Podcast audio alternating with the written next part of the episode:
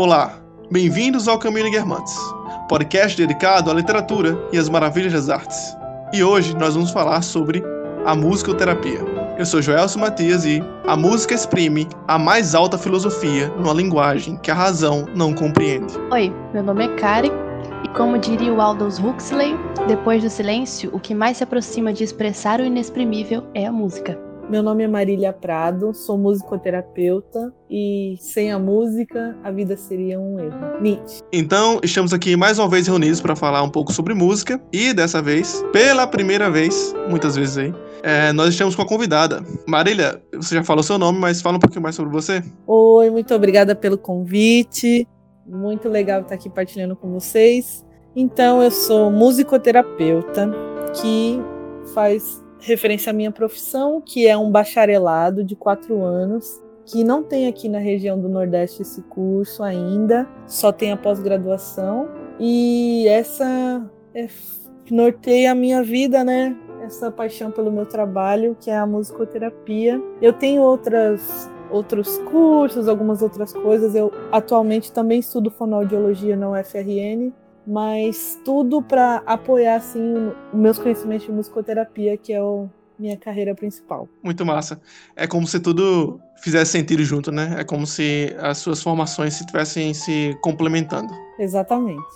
Já apresentada, antes da gente entrar em si no podcast, gostaria de pedir para vocês ouvintes seguir a nossa página lá no Instagram, o underline Caminho Guermantes. Lá você vai encontrar muito material interessante, muitas postagens e stories interativos. Lembrando que todo o conteúdo posto lá é exclusivamente para o Instagram. Se você busca algo com mais consistência, algo mais profundo, você pode buscar também a nossa página no Médio. É só digitar no Google o caminho.médio.com que você vai ser direcionado para lá. Nessa página você vai encontrar também muita coisa interessante sobre literatura, filosofia e estudos. Agora vamos para o podcast.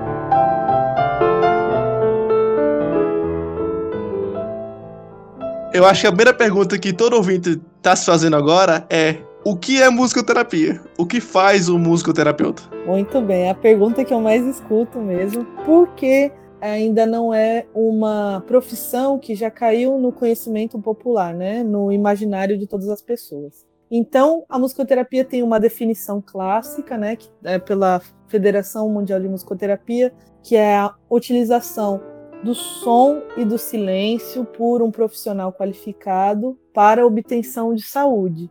E aí, essa é uma definição é, ger geral né, da musicoterapia, mas posso detalhar um pouquinho mais.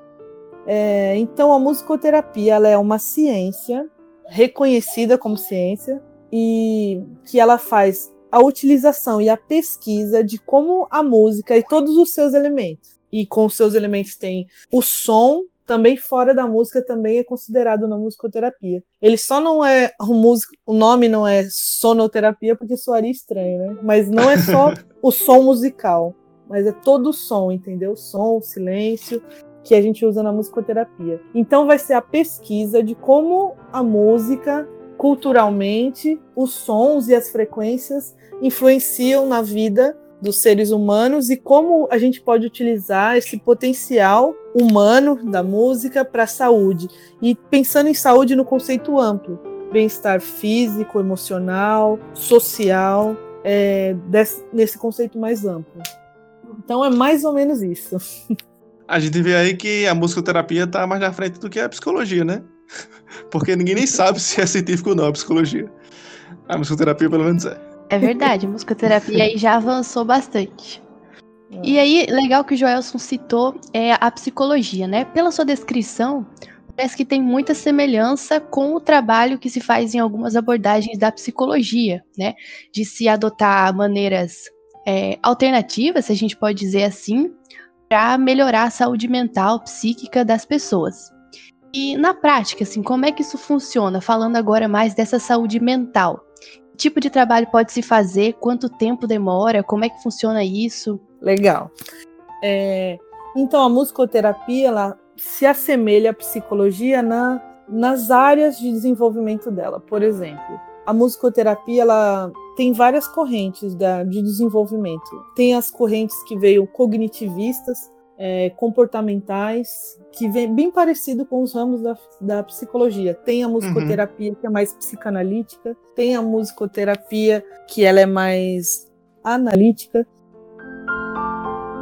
Para o atendimento de musicoterapia, o paciente não precisa ter nenhum conhecimento prévio de música, porque o nosso intuito também não é educação musical, não é a performance também. O meu objetivo não é que um paciente saiba o que é um dó maior ou que ele saiba tocar um instrumento musical complexo. Não. A gente vai utilizar a musicalidade, essa expressão livre, às vezes catártica, sonora, para fins terapêuticos. Então, é, a gente trabalha com saúde mental, mas a gente tra também trabalha com desenvolvimento social, é, habilidades cognitivas, sociais, trabalha com coordenação motora. Então, quem pode participar de um atendimento de musicoterapia? Praticamente todos. Então, a gente trabalha no, nas fases nas etapas do desenvolvimento, desde bebês até idosos. Em todas as fases do desenvolvimento, a musicoterapia pode atuar pode atuar em, nas patologias diversas, é, tanto nas do desenvolvimento, como autismo, síndrome de Rett, paralisia cerebral, síndrome de Down, quanto na, na saúde mental, em transtornos de depressão, bipolaridade, esquizofrenia, pode atuar na, nas demências, né, nas AVS, na, e na reabilitação, na habilitação e no desenvolvimento. E fora assim desse eixo também na, com pessoas com vulnerabilidade social. Então a musicoterapia ela abarca um público muito grande. Existe sim contraindicações para a musicoterapia. Por exemplo, tem um tipo de epilepsia que é musicogênica, uhum. ou seja, que é uma epilepsia desencadeada pela música. Então, tem pessoas que não a pessoa que tem esse tipo de epilepsia não pode participar da musicoterapia. E também tem uma condição neurológica chamada amusia, que é a pessoa não tem capacidade cognitiva para entender música. Às vezes o cognitivo dela é perfeito para tudo, mas ela não consegue compreender a organização musical. Então, para ela ouvir um concerto é a mesma coisa que ouvir um monte de panelas caindo. Então, não faz sentido para ela aquela organização de sons que a gente considera música. Então, essas pessoas com amusia também são contraindicadas para musicoterapia. Nossa, muito interessante essa coisa da, da amusia. Eu não, não sabia que existia isso. E, e realmente é um aspecto cognitivo, né? Faz parte das, é, das funções cognitivas, o entendimento da música. E você acha assim, assim, cognitivamente falando, de quais características ou de quais funções específicas uma pessoa precisa para compreender ou para dar sentido à música? Eu acredito que seja uma mistura, né? De atenção, de, de, de percepção rítmica. Como é que funciona isso? Isso. Só uma curiosidade sobre a amusia. Muito provável que Che Guevara tinha esse problema de amusia. É... Nossa. Por causa de alguns depoimentos dele, é, tem alguns estudiosos né, que dizem que ele tinha essa condição neurológica de amusia. Essa então, questão da amusia é, me lembrou da, daquele déficit que ela fazia na área de Broca, né? Que a gente estudou muito aí, Karen, né? Tem alguma sim, relação? Sim, talvez tenha a ver. Então, é, é como se fosse um paralelo. A música, ela é como se ela, ela utiliza todo o cérebro, né? Para você compreender a música. Mas ela tem uma área específica, só que no lado inverso da, da área de Broca.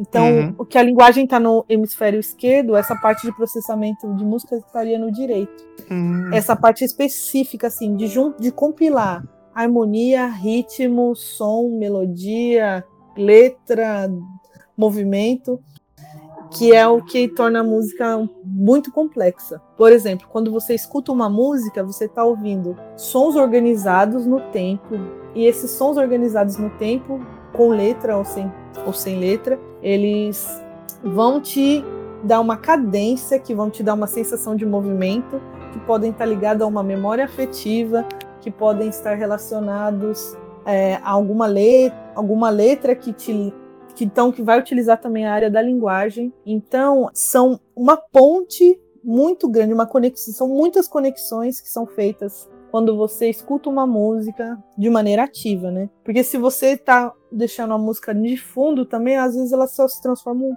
mais um ruído, né, no seu dia. Sim. Então, se você tá parando para ouvir uma música de maneira ativa, né, que a gente diz, então você tem uma gama de conexões que podem ser feitas. Então, é, a afasia, ela tem a ver com mais a parte da linguagem, né? E aí tem uma discussão se música é uma linguagem ou não, porque uhum. apesar dela ser a gente, a gente escuta, né? É uma linguagem universal. Apesar dela congregar pessoas, ela não tem uma mensagem clara, né? Ela, ela tem um signo que é comum, que as pessoas entendem a música, mas ela não tem um significado para cada nota específico. Então ela, ela ainda tem mais essa peculiaridade, né? De ter signos, de ter é, um canal de comunicação, uma via dupla só que ela não tem um significado específico. Ele pode ser atribuído culturalmente, é, por exemplo, de ouvir uma música em tom maior e achar alegre.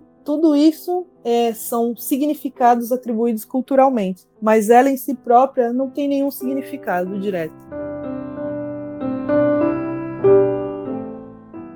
A poesia ela é o limite entre música Sim. e fala. E é muito legal quando esses limites se extrapolam. Por exemplo, aquela poesia, quando o poeta começa a procurar já pelos uhum. sons, ele já está quase musicando. Por exemplo, tem uma poesia, se eu não me engano, que é do Manuel Bandeira, que é A Onda. Aquela poesia dele é praticamente uma música, ela é toda sonora, ele tá brincando com os sons, que ele fala a onda anda, onde anda, onde, onde, onde. Aquilo para mim é já extra, já extrapolou, ele já tá fazendo esses prolongamentos, esses sons, ele já está brincando com com a música. E o, o, poeta, ele sempre faz isso, né? Como quando a pessoa começa a manejar os sons quase apagando a palavra ali, ele já tá no limiar da música, assim, para mim. Sim. Até porque na própria prosa, na literatura que a gente mais aborda aqui no podcast, né? A gente vê muitas estruturas narrativas que são lindas, assim, que elas são musicais no final. O que faz uma estrutura narrativa ser bonita esteticamente é essa musicalidade que tem, né? Não é qualquer coisa que você coloca. E parece que é uma progressão. Você consegue escrever em prosa, um livro de literatura, um romance, por exemplo. Uma frase que vai sendo mais bonita, mais bem estruturada e com a sonoridade melhor. Daí você pode fazer um poema ou um poema que já vai entrando nessas nuances musicais até se tornar uma música, né? Aí a maravilha do mundo sonoro, né? Que não é só o significado puro, né? Ele podia colocar Isso. qualquer palavra, mas ele busca o som também, né? Daquela uhum. palavra. Uhum. Isso é incrível. Nossa, é mesmo. E não somente a melodia que existe né, nessa sonoridade do, dos versos, mas também no ritmo. Então, quando você Isso. citava o poema A Onda, do Manuel Bandeira, eu lembrei também daquele um pouquinho mais antigo, é, a canção do Tamoio, do, do Gonçalves Dias. Que uhum. ele, nesse caso aqui, é totalmente rítmico. Então, o, o poema todo é um pai é, índio né? Aconselhando o filho que acabou de nascer. Ele fala: Não chores, meu filho, não chores, que a vida é luta renhida, viver é lutar. Então, toda essa estrutura rítmica ela se repete ao longo do poema todo. Isso contribui para a atmosfera que o poema cria, contribui para a narrativa uhum. e para a absorção né, dessa experiência que é a leitura do poema. Isso é incrível. Isso é um ritmo assim de. tipo um tambor ou uma marcha, isso, né? Isso, então, exatamente. Que assim, parece algo bem, bem simples, né, também. Parece o, uhum. algo mais primitivo, entre aspas, que vai chegando perto da música. Exatamente. E o ritmo, a melodia, né, estão presentes até na nossa fala, que é a prosódia e tem a nossa velocidade de fala mas na música é um lugar onde a gente vai refinar isso, a gente vai pensar, e o poeta é o que faz isso mais próximo mesmo, que ele já está pensando aí no ritmo, no som, assim como os compositores, Sim. como os artistas, e são essas pessoas que dão material para o meu trabalho também, né? Sem os músicos, os poetas, não tem com que trabalhar. Sim.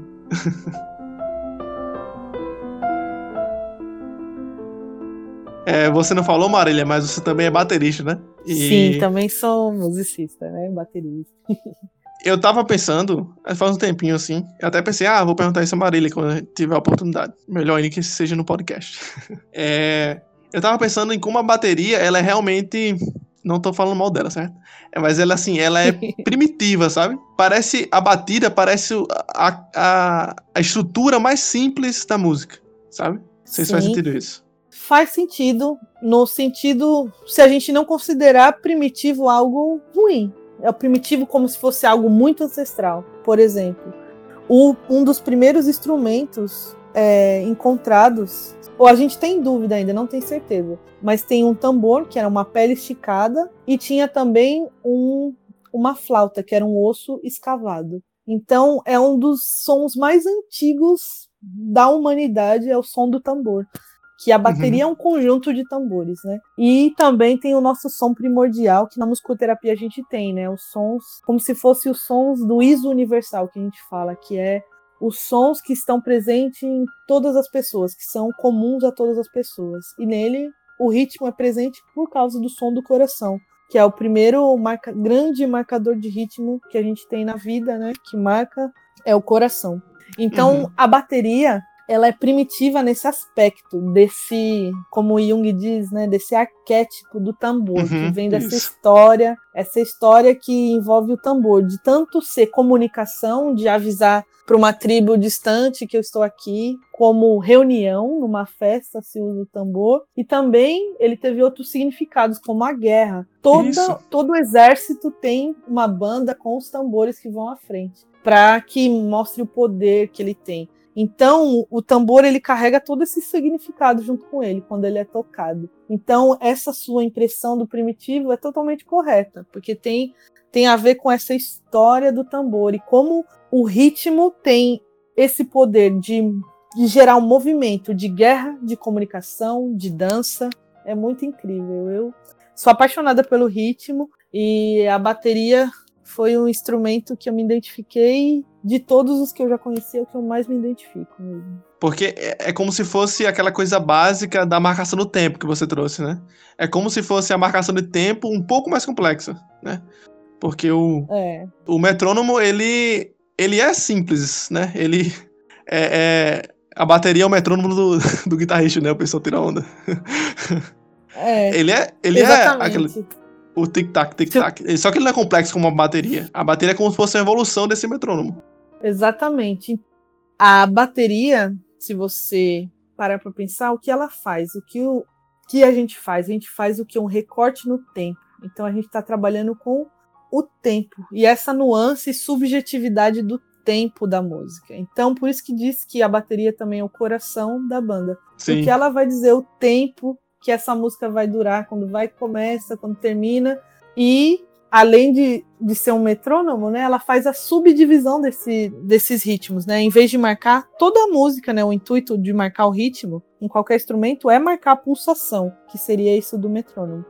Mas Sim. aí você consegue fazer isso com várias timbres e subdivisões e, e às vezes subvertendo essa, essa pulsação, que é o que dá aquele molho na música, né? Aquele tempero, aquela coisa gostosa de se ouvir. E alguns ritmos fazem isso de maneira propícia ao movimento, à dança, que são muito importantes na terapia também, principalmente quando a gente está falando de reabilitação motora. O ritmo é primordial para doenças como Parkinson. Tem técnicas usando só ritmo para ajudar pessoas a reorganizar a marcha e caminhar, pessoas com Parkinson. É, o ritmo ajuda também pessoas com alguns tipos de afasia a, a retomar a fala, pessoas com dislalia, por exemplo, que é comum chamado de gagueira. O ritmo é bem importante para ajudar a pessoa na fluência da fala. Então é o, o coração. Eu estou aqui defendendo a minha bateria com muito bem.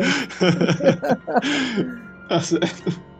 É, é, preciso fazer musicoterapia também, porque o meu tato fino é horrível. Eu nem sei como que eu aprendi a tocar violão. Eu fui na, na coragem, assim, sabe? Porque meu tato fino é, é bem ruimzinho. Sei se tem a ver com Sim. ser canhoto.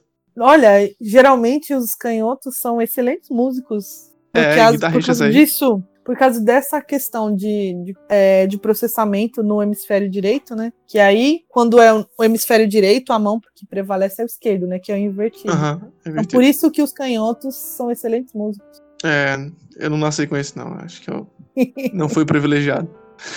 Não, falta só desenvolver. É verdade.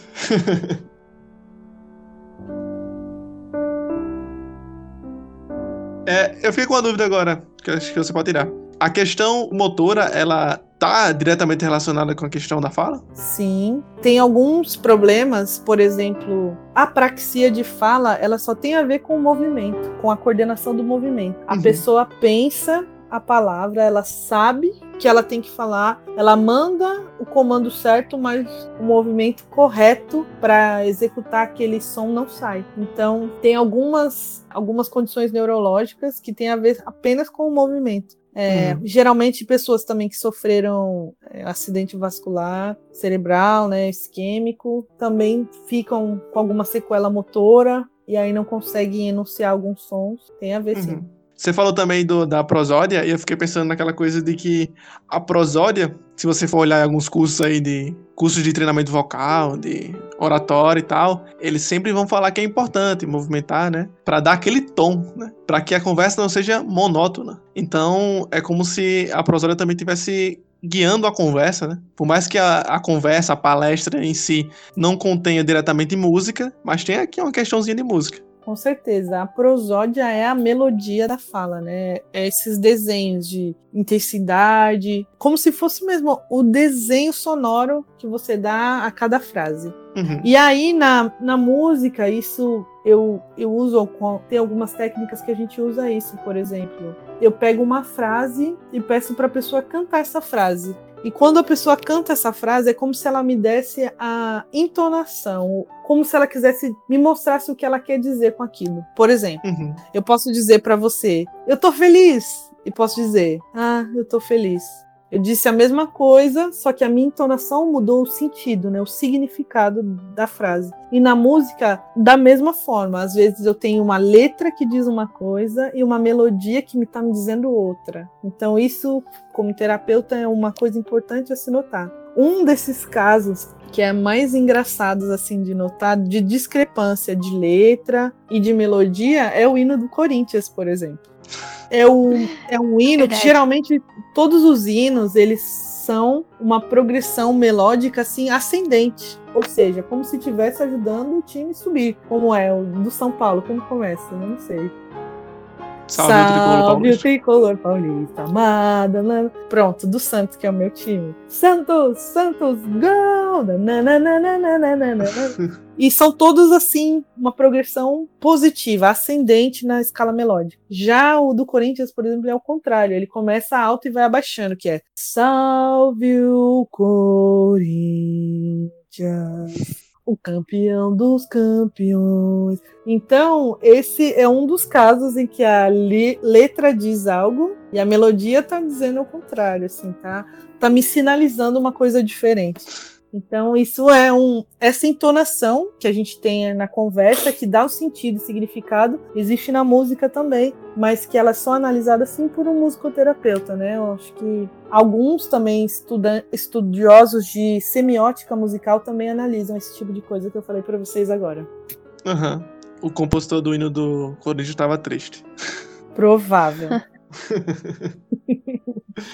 Aí é legal que existem duas interpretações, então, paralelas aí, no caso do hino, então. A letra diz uma coisa e a música diz outra. Talvez porque no cérebro, aí talvez você pode discorrer melhor sobre isso, a análise, não sei, o processamento dessas duas entidades é feita de modo separado, né? Então a gente poderia dizer que uma área do cérebro está concentrada especializada na letra e a outra na melodia? Como é que isso funciona? Isso. Essa, essa discrepância ela se dá justamente por áreas diferentes, mas interligadas. É o componente emocional funcionando, igual na fala.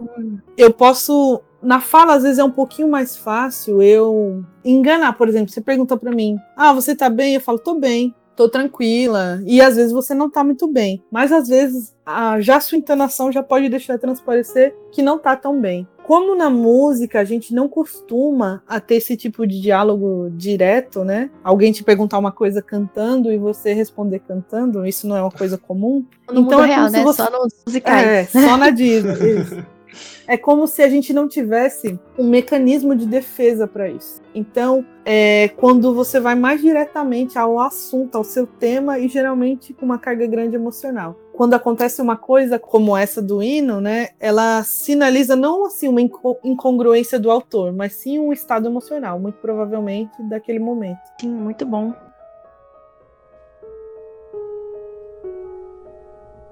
Acho que agora a gente pode fazer umas perguntas mais voltadas para literatura, né? Vê aquilo que a Marília comentou no áudio, que a gente até repostou no story, mas com certeza hum. é um dos assuntos mais interessantes, assim, que, não sei, uma das dúvidas que o pessoal tem com muita frequência. Então, assim, Marília, Show. sobre a música. No começo, você comentou que a musicoterapia também trabalha com frequências. Então, não somente a melodia, o ritmo, mas também as frequências. Aí eu logo lembrei dessa fama que é hoje em dia você usar frequências para estudar. Por exemplo, no Spotify, no YouTube, você acha playlists enormes de ruído branco, frequência tal, para ajudar na inteligência.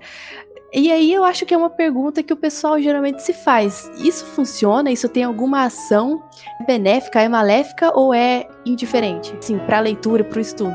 Pronto. É, o ruído branco, ele causa um relaxamento por não ser um, um som que vai mudar, que ele é constante e que ele não é agressivo. Então, ele causa um estado de relaxamento, por ser uma coisa cíclica e constante. Agora, aqueles outros estudos assim, eles na musicoterapia, eu nunca li um artigo científico sobre isso, sabe? Sobre as ondas alfa, algum tipo de vibração que ajuda mesmo. Nunca li nenhum artigo científico sobre isso. Então, eu não, não posso dar um aval como terapeuta que isso realmente funciona. Quando a gente vai estudar, se você colocar alguma música que for muito complexa, por exemplo, que ela tenha diversos sons, minha filha tá tocando, peraí. Se você colocar uma música é, que for muito, que tiver muitos estímulos, você vai acabar atrapalhando o seu estudo, porque ela vai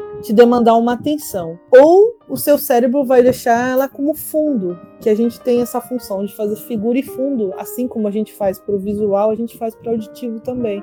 Ou seja, é a mesma coisa de você estar tá tentando estudar com a televisão passando um filme ou com pessoas conversando ao seu lado. É a mesma coisa se você colocar uma música para estudar ao mesmo tempo. Então, só te tumultua. É, então, o que eu aconselho assim para estudar seria uma música mais tranquila, mais repetitiva também, com pouca letra ou sem letra. A música é, New Age, ela é uma música mais assim. Tem também lo-fi também, que são músicas que eles são bem repetitivas, tem um padrão. Então, isso, para mim, por exemplo, não funciona muito porque me dá sono. Então, perde minha, minha atenção. Às vezes a gente esquece de uma, uma coisa que é muito importante, que ajuda muito na concentração, chamada silêncio. Às vezes é, um, é o som que a gente precisa ouvir para estudar, para se concentrar, é, é esse som do silêncio. Tão difícil nos dias de hoje, mas ainda é o, é o melhor que tem. Verdade, verdade. Ainda mais nessa época que a gente vive de uma hiperestimulação, né? A gente tá rodeado de estímulos e acha que somando um mais um, mais um. vai dar dois, né? Assim, nesse sentido, é. isso nem sempre faz, nem sempre é correto, porque a, a música clássica é ótima, estimula o cérebro, é maravilhosa. Então eu vou ouvir Mahler quando eu leio, que daí eu junto a literatura, que é ótima, junto Mahler, que também é ótimo, e vou ficar super inteligente, né? O pessoal geralmente pensa assim, e acaba somando dois estímulos, achando que a gente consegue prestar atenção em duas coisas assim ao mesmo tempo, mas acaba é, sendo prejudicado, né? Não entende nenhuma e nem a outra. Perfeito, exatamente isso. Às vezes eu acho que a gente, além de quererem colocar também, né, propaganda, estímulos em todo lugar, a gente tem muito medo do silêncio. Eu acho isso muito interessante, que você está no mercado, tem música no elevador, às vezes tem música. Agora, no, nos trens em São Paulo, eles colocaram música também, como se não fosse possível esse silêncio de se ouvir, de ouvir o outro, ou de, de estar ali a, à mercê do inesperado, né, de um som que vai surgir. Eu acho isso muito interessante, como a gente tem que estar com estímulo todo o tempo, assim como você disse, e achar que colocar mais um estímulo na hora de estudar, que isso vai ser benéfico, né? Realmente não, só vai ser mais uma coisa para ser processado ao mesmo tempo. Eu acho que a gente tem que ir retirando coisas para poder se concentrar melhor. Verdade. Até, assim, meio viajando aqui, mas até a evolução dos fones de ouvido, se é que a gente pode pensar assim. Porque hoje o fone de ouvido virou uma coisinha minúscula que você coloca no ouvido, de forma assim quase imperceptível e que você pode carregar para qualquer lugar. A comunicação Bluetooth está ficando cada vez maior, então justamente é essa ideia de onde é quer que você esteja, que você possa estar com o fone no ouvido, fugindo do silêncio, né? Dando aí é, encher o tempo livre, digamos assim, com alguma coisa útil na sua cabeça, mas que nem sempre é tão útil assim. É, e esses fones, esses in-ear, né, esses que põem dentro, nem são tão saudáveis, sabe? Já aproveitando a parte de fone aqui. É, por quê? Como eles não, não são igual aqueles de concha, eles não abafam o ruído externo. Então, para você, ainda, se você quiser ouvir melhor o que você está colocando num ambiente que já é ruidoso, você vai ter que colocar num volume superior ao ambiente. Um som que possa já agredir já suas células ciliadas do ouvido e prejudicando sua audição. Ah, dos males, o, o menor, né? Aquele fone de concha, ele é melhor por causa disso, porque ele abafa o ruído externo e aí você usa um volume um pouco menor para para ouvir o que você quer ouvir aí no meio Sim. da multidão de outros ruídos. Eu penso aí que tem duas questões interessantes sobre isso que Karen falou lá atrás, de somar dois, né? De ouvir música clássica e ler. E essa coisa também de colocar som em todo canto, né? Que a Marília falou. Para mim são duas coisas diferentes, né? Mas são ambas bem maléficas. A primeira de você fazer duas coisas ao mesmo tempo é uma demanda, né? De que você seja produtivo, de que você tem que conseguir fazer tudo rápido, você tem que ser muito é, proativo, tem que ler, ouvir música clássica, saber falar cinco idiomas, enfim. E o outro é uma questão que já vai me fazer uma pergunta também para Marília. É uma questão de a gente não saber lidar com as outras pessoas, né? A Marília falou sobre como ninguém mais escuta o outro, a gente já tem esse mal-estar social freudiano aí, parece que vai crescendo a cada dia. Então, eu queria perguntar para Marília, você acha que a música ela tem capacidade de formar a personalidade? Pronto. Se ela pode formar a personalidade, hum, eu não sei se nesses termos. O que acontece? Uhum. A música, por exemplo, quando um paciente chega para mim, eu consigo ver muitos aspectos da personalidade dele pela música que ele escuta. Sim. Mas não com o julgamento de, da qualidade musical, mas assim do teor, do que ela traz. Agora, a música, ela vai ser resultado a música que você vai ouvir, por exemplo, a que você gosta, tem muito a ver com a sua formação, com a sua cultura, com a sua família, com tudo que você escutou. Então, eu acho que é o contrário. Não é que a música forma a sua personalidade, mas ela é um reflexo da personalidade que você formou. Então, Sim. ao mesmo tempo que a música constrói sua personalidade, a sua personalidade constrói a música. É como se fosse um uma troca dialética. Um jogo, isso, exatamente. Então, ao mesmo tempo que ela é sua personalidade, ela só é porque sua personalidade é assim. É, talvez eu tenha exagerado dizendo da personalidade, mas assim, eu, eu até queria saber mais sobre se ela influencia em alguns aspectos da personalidade, alguns aspectos comportamentais, sabe? Porque isso que você Sim. falou é interessante, da cultura, né? De você conseguir é, pegar alguns aspectos da pessoa a partir da música dela. É claro que não é um, um, um rótulo, não. Tem gente que é muito eclética. Inclusive é difícil falar isso. Às vezes eu dou esse exemplo, né? A pessoa fala, não, é muito difícil. Eu gosto de qualquer música. Enfim, você não consegue me rotular assim. É. Mas é, eu acho que, para todo mundo, é mais fácil perceber a manifestação cultural música nas pessoas da rua do que a manifestação cultural literatura. Tipo, eu não consigo ver o grupo que lê Shakespeare na rua, mas o grupo que escuta pagode ou escuta reggae é, é mais fácil de ver. Ou escuta rock, ele é mais fácil de ver. Mais uma vez, não rotulando, mas tem alguns aspectos, né? Algumas manifestações comportamentais que ficam mais claras. E para mim, nesse aspecto, assim, parece que a música é muito mais forte do que qualquer outra coisa. É mais forte do que a literatura, mais forte do que, do que qualquer manifestação cultural a música tem um diferencial de você não precisar frequentar alguma escola renomada para você ter acesso a ela, né? Ela é uma coisa que tem tanto da qualquer classe social, em qualquer civilização do mundo, né? Se encontra música. Talvez não nesses formatos nosso ocidental, mas toda cultura humana tem música. Então, eu acho que ela é mais acessível nesse aspecto, né? Que ela não precisa da academia ou de uma escola para existir. Então, talvez ela tenha essa questão social de ser acessível por causa desse ponto, né? Diferente da literatura, que requer conhecimento, às vezes o, o, interesse que talvez não chegue em todas as pessoas por falta de acesso, talvez, né? E aí é isso, né? A, a música, ela, algumas algum tipo de alguns tipos de música eles envolvem até subculturas né? Maneiras eles não trazem com eles só a sonoridade mas sim uma maneira de estilo de vida. Há alguns como alguma corrente do reggae é até uma religião e tem a ver com a base na música né? Que é o Rastafari que vem da a música que vem a vestimenta a comida tudo. Então traz uma cultura completa. Assim como os subgrupos né? As subculturas musicais como você falou pessoas que gostam de pagode, pessoas de escola de samba, é, pessoas que gostam de rock. A gente tem até locais específicos na cidade, né? Que as pessoas... E a sua música, né? Mas o que a gente vê na musicoterapia, por exemplo, é que mesmo a pessoa mais ferrenha que participe desse grupo, né, não é só essa música que a define, né? A música que o pai dela ouvia, que a mãe ouvia, que a filha escuta, a música que estava tocando na formatura. Então, é, a gente é composto também por um tecido sonoro muito vasto e amplo. E, e é bom que seja assim, porque quanto mais é, diferente, quanto mais diversa for a música que a gente escuta, a gente tem maior repertório de expressão pessoal é, de, da nossa própria criatividade, de nossa maneira de estar no mundo. Então, quando a gente amplia a nossa música, a gente amplia a nossa maneira de estar no mundo também. Então, é muito legal que a pessoa que gosta muito de um estilo musical seja capaz de ouvir outros também. Isso mostra tanto flexibilidade da parte dela, mas também como, como se fosse uma expansão de mundo.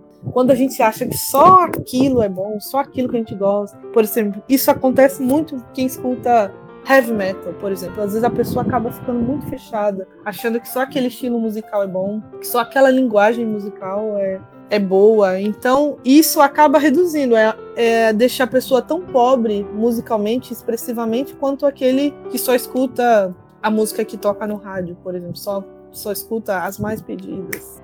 Então, uhum. é tão pobre aquele que se limita a um estilo musical quanto o que se limita só à música midiática.